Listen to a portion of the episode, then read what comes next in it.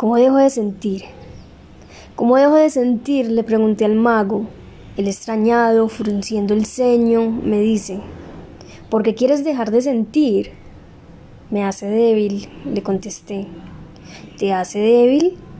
No entiendo. Sentir te permite volar a las dimensiones que prefieras, entre espinas y estrellas, entre el cielo y la tierra. ¿Qué harías tú si no puedes sentir?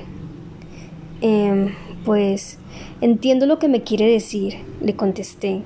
Lo del cielo está bien, las estrellas y todo ese rollo que quiere explicar, pero ¿se ha puesto usted a pensar en las espinas? Esas espinas quedaron clavadas y han dejado marcas en mi piel. Mire, mire, mis marcas en mis brazos, mis piernas, mis manos. Toda mi alma están llenas de ellas. No, no, no, no, no, me respondió. Estás enfocando la mirada en las cicatrices, pero dime, ¿no te han enseñado esos pinchazos lo que es la vida? Te mostraré. Mira esa cicatriz.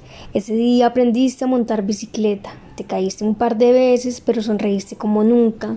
O mira esta otra. Esa la hizo tu amiga. Te hizo sentir mal, pero ¿acaso no recuerdas ese día corriendo bajo la lluvia? Y podría seguir. Te recordaría lo que hicieron una a una cada espina, y aunque algunas traen dolor, estoy seguro que habrán valido la pena. Ahora dime, ¿quieres dejar de sentir?